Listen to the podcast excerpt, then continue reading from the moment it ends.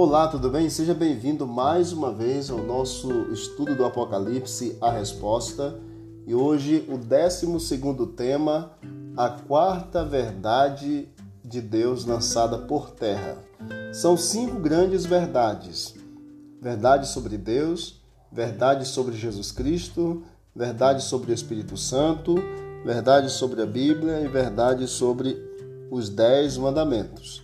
E hoje vamos ver como o inimigo usou a sua igreja, a sua estratégia para jogar a verdade sobre a palavra de Deus por terra.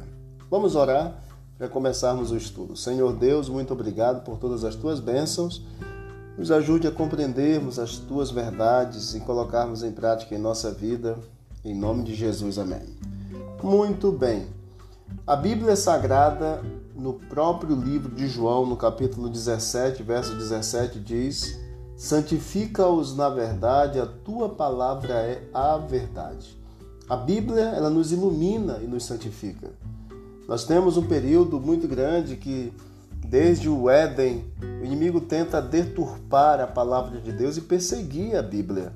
Satanás ele torceu a palavra de Deus no jardim do Éden, em Gênesis 3, 3 e 4, quando ele disse: "Mas do fruto da árvore que está no meio do jardim, disse Deus: dele não comereis, nem tocareis nele, para que não morrais. Isso foi Eva que falou. E então o inimigo, por meio da serpente, disse: É certo que não morrereis, distorcendo o que Deus havia falado. É certo que não morrereis, sendo que Deus havia falado que sim. E mais, através da igreja romana, através da igreja que ele instituiu aqui para continuar o seu projeto, ele acrescentou sete livros à Bíblia e existem alguns acréscimos no livro de Daniel e no livro de Esther. Você sabe que eu já expliquei para vocês que a Bíblia contém 66 livros canonizados, sendo 39 no Antigo Testamento e 27 no Novo Testamento.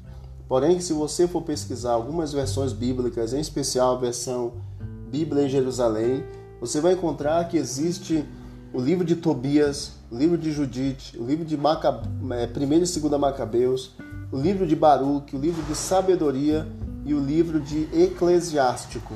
São livros que foram incorporados ao cânon, não cânon sagrado, e que estão incorporados ao seio da igreja por meio da Bíblia, que eles é, é, acabaram traduzindo e colocando esses livros que contam histórias de personagens da igreja e que também influenciam as pessoas por meio desses livros a continuarem na adoração pagã, a continuarem adorando outros deuses, adorando a imagens de escultura e assim por diante. São livros que dão margem à sua doutrina, à sua crença religiosa e que é influência por meio da, da, dessa literatura, dessa Bíblia, que eles utilizam exatamente para colocar em xeque a verdade da palavra de Deus. O inimigo ele quer silenciar a palavra de Deus e impedir a comunhão com Jesus Cristo. O próprio Deus afirma que não se pode acrescentar e nem tirar alguma coisa do livro da Bíblia. E ainda que se alguém acrescentar ou tirar qualquer palavra da Bíblia, Deus lhe acrescentará as pragas contidas nas Sagradas Escrituras, diz a palavra de Deus. Apocalipse 22, 18 e 19 é muito claro com relação a isso.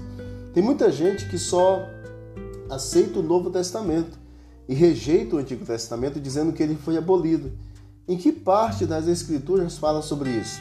Não existe nenhuma parte na Bíblia dizendo que somente o Antigo Testamento tem validade ou somente o Novo Testamento tem validade.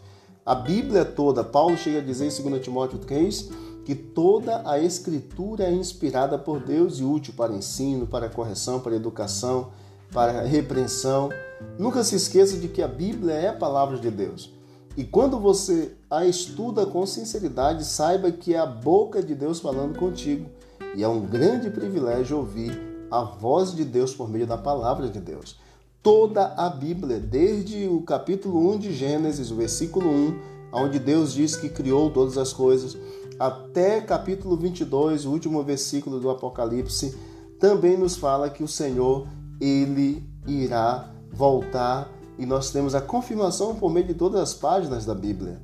Nós temos no capítulo 1 e capítulo 2 a criação do homem e da mulher e de tudo, e nós temos no capítulo 21 e 22 do Apocalipse exatamente a recriação, um novo céu e uma nova terra. Então a promessa bíblica ela se completa em toda a Bíblia. Você não pode pegar apenas textos isolados ou muito menos pegar apenas um livro, apenas uma, um testamento e dizer que este é a base pronto toda a escritura. O inimigo tem deturpado, levando pessoas a acreditarem que Deus, através de Cristo, aboliu o Antigo Testamento. Não aboliu. Disse Jesus em Mateus 22, 29, errais não conhecendo as escrituras e nem o poder de Deus. E mais, Apocalipse 1:3 Bem-aventurados aqueles que leem, aqueles que ouvem as palavras da profecia e guardam as coisas nela escritas, pois o tempo está próximo. Observamos o seguinte: Colossenses 2:8 diz: Cuidado que ninguém vos venha a enredar com a sua filosofia e vãs sutilezas, conforme a tradição dos homens, conforme os rudimentos do mundo e não segundo Cristo.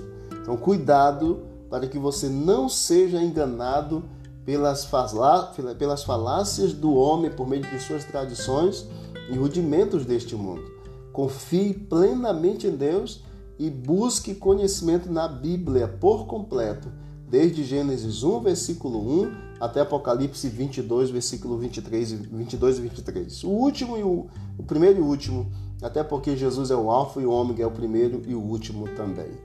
Você acredita ou quer acreditar assim?